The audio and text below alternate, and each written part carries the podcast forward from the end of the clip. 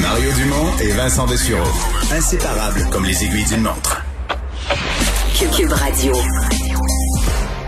Euh, Vincent, histoire assez euh, étonnante. Ça se passe au club de golf de Waterloo dans les cantons de l'Est. Ouais, vraiment une, toute une surprise pour des golfeurs cet après-midi vers 13h15, au, euh, alors que, bon, en, carrément en jouant leur partie de golf, dans un des étangs du club de golf de Waterloo en Montérégie, ils ont vu un cadavre flottant dans l'étang. L'homme a été transporté à l'hôpital. Son décès a malheureusement été constaté.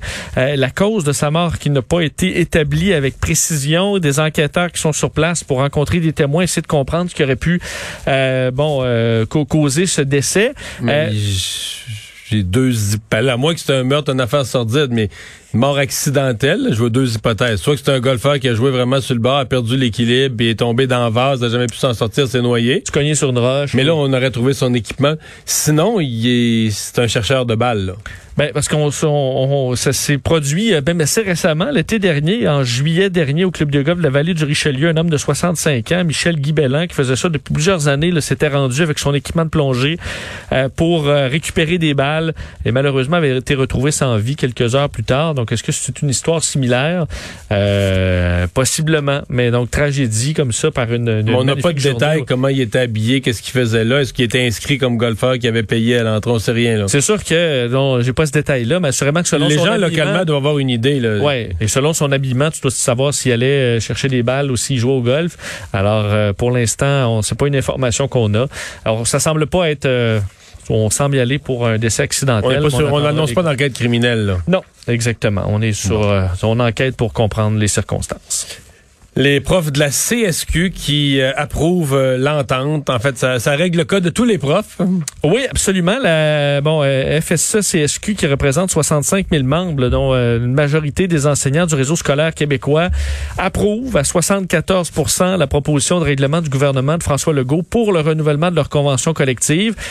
par contre, ça s'est pas fait de gaieté de cœur, selon ce qu'on pouvait entendre de José Scalabrini, la présidente, disant ce n'est pas avec le sourire que l'on vient vous donner le résultat. Disent que l'offre ne permet pas, entre autres, de s'attaquer à la pénurie d'enseignants, d'améliorer les services aux enseignants. Euh, on dit bon qu'il y a des avancées significatives sur le plan salarial, mais pas d'allègement dans la tâche des enseignants, de sorte que pour Mme Scalabrini, elle dit notre cri du cœur n'a pas été entendu. Alors il y aura des augmentations de salaire. Là, je comprends que c'est le discours syndical. Ah oui, les augmentations euh, au premier échelon, là, je pense, je tu commences à 55. Je sais que c'est on dirait qu'une fois que c'est fait puis c'est annoncé, là, c'est comme si c'est plus beaucoup, là, tu comprends? Mais maintenant, tu passes, le salaire d'entrée, tu passes à, je vais pas me tromper, mais de 48 à 55. Et tous les profs qui rentrent l'année prochaine, en septembre, qui commencent, sortent d'université, ils rentrent, ils rentrent à 7000 de plus la première année. C'est quand même substantiel. Ben, c'est pas beaucoup de monde qui sont augmenté ça d'une année à l'autre. Ben oui, c'est ça. C'est pas zéro. C'est pas. Puis je veux dire, pour les contribuables, là, c'est une facture. On paye pour ça. Puis on, on peut comprendre le pourquoi. Puis dire, ah, ça prenait ça, faut recruter davantage, faut les garder. Puis ça nous prend des jeunes.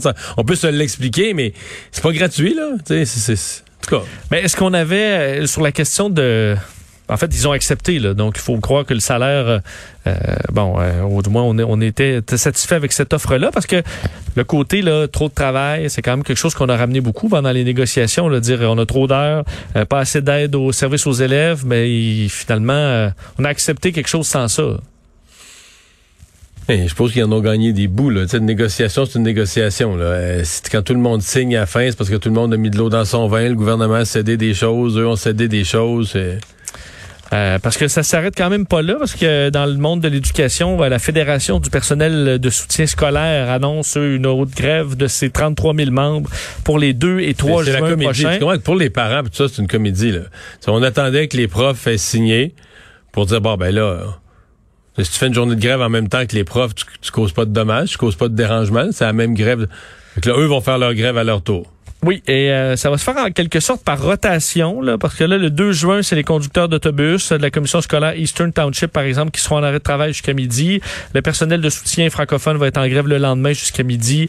Le personnel anglophone euh, va prendre le relais de midi à 20 heures. Euh, et ce qu'on conteste, entre autres, c'est les augmentations salariales qu'on trouve insuffisantes. On dit que ce que le gouvernement avance d'augmentation de, de 8 c'est pas vrai. Dans le fond, c'est 5% avec des montants forfaitaires. Alors, on ira de l'avant avec ces, euh, journées de grève dans le but d'accentuer la pression sur le gouvernement.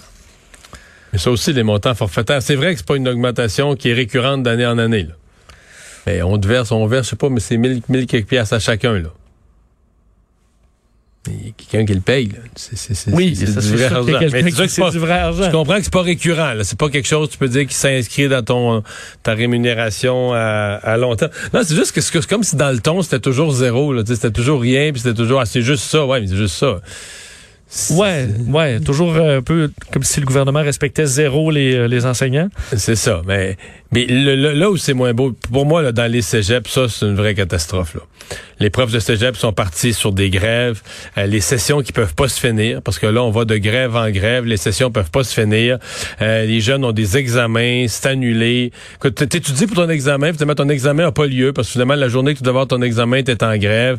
Des examens difficiles, des jeunes qui préparent des examens, qui peuvent pas poser la question aux profs, euh, des travaux à remettre qui sont plus à une date à remettre. Euh, pas joli du tout, du tout, du tout.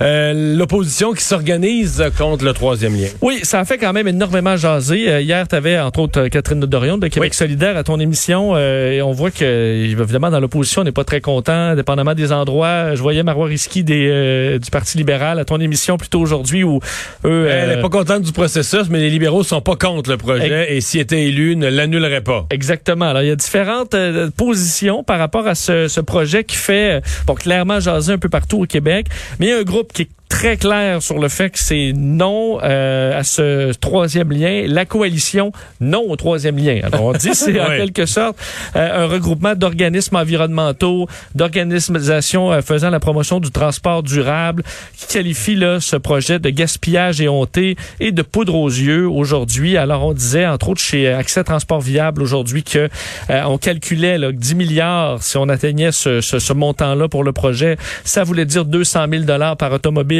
qui euh, bon franchirait ce tunnel, que c'est insensé, que c'est cinq fois plus que pour le pont Champlain, qui est quand même pas un petit projet euh, non plus. Chez euh, bon au Conseil régional de l'environnement, ben là on met en doute le nombre de véhicules qui circuleraient euh, par jour dans ce tunnel. On dit que le gouvernement le parle de 50 à 55 000, alors que selon d'autres chiffres, ça c'est plutôt autour de 21 000, selon une étude d'origine destination. Euh, Équiterre, eux, sont sortis aujourd'hui en disant remettre en question l'urgence de régler le problème de congestion, disant qu'il n'y a pas tant de congestion dans la ville de Québec. Ça, par contre, je peux... euh, pour connaître bien le, le trafic de Ça, Québec, je peux ça, quand même dire ouais, que ouais. c'est faux. Parce qu'à Québec, là, écoute, t'as quelques. D'abord, euh, la- l'axe, euh, la- même pas à Québec, d'autoroute 20 sur la rive sud, là, entre, parce que Lévis est devenu une grande ville, puis les ponts sont pas à Lévis, mais ils sont dans Lévis fusionnés, puis ils sont à l'autre bout, ils sont Exact. à Saint-Nicolas. Entre les deux, la 20, là, ce bout-là de la 20 est jamais tout le temps. Euh, complètement. Comme la 30 à Montréal. Ça dépend des, des- aux heures de Ah, ben, moi, là, élargies, c'est Quand moi je veux descendre voir mes parents dans le bas du fleuve, je sais que quand je vais passer vis-à-vis la, la 20 entre de Québec puis Lévis, là, la 20 est congestionnée, là, 9 fois sur 10.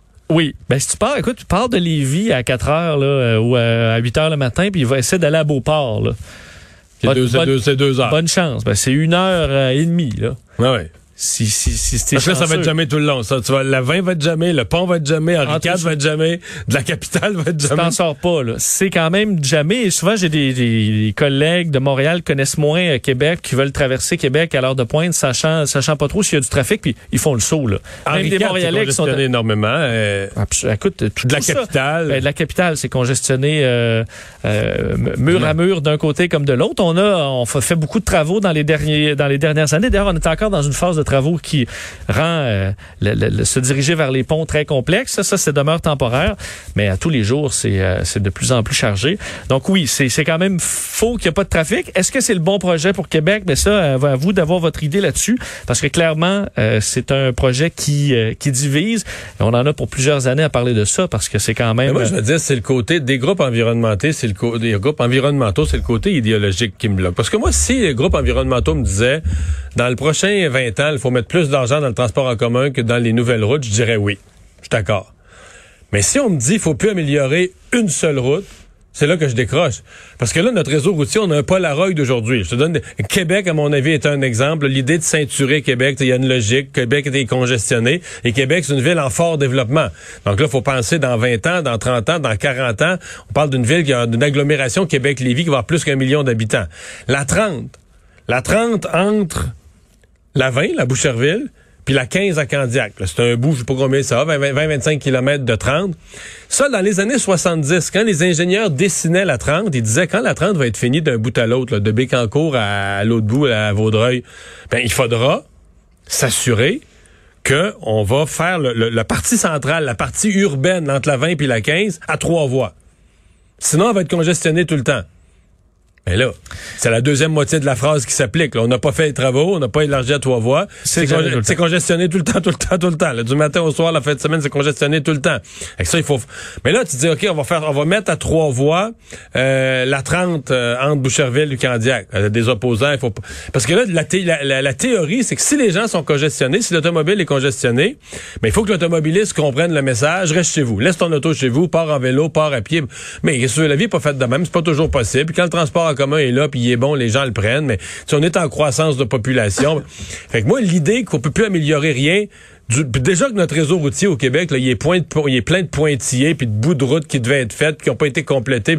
Fait que si on le gèle comme ça, puis on l'améliore plus, moi je décroche. Donc on, puis Présentement, est-ce que quelqu'un peut accuser le Québec de pas investir dans le transport en commun? Le REM, la ligne bleue, ça retarde.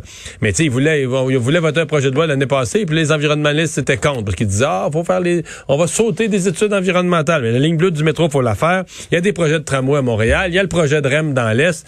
Les projets de transport en commun, il y en a à Gatineau, il y en a à Québec, le tramway.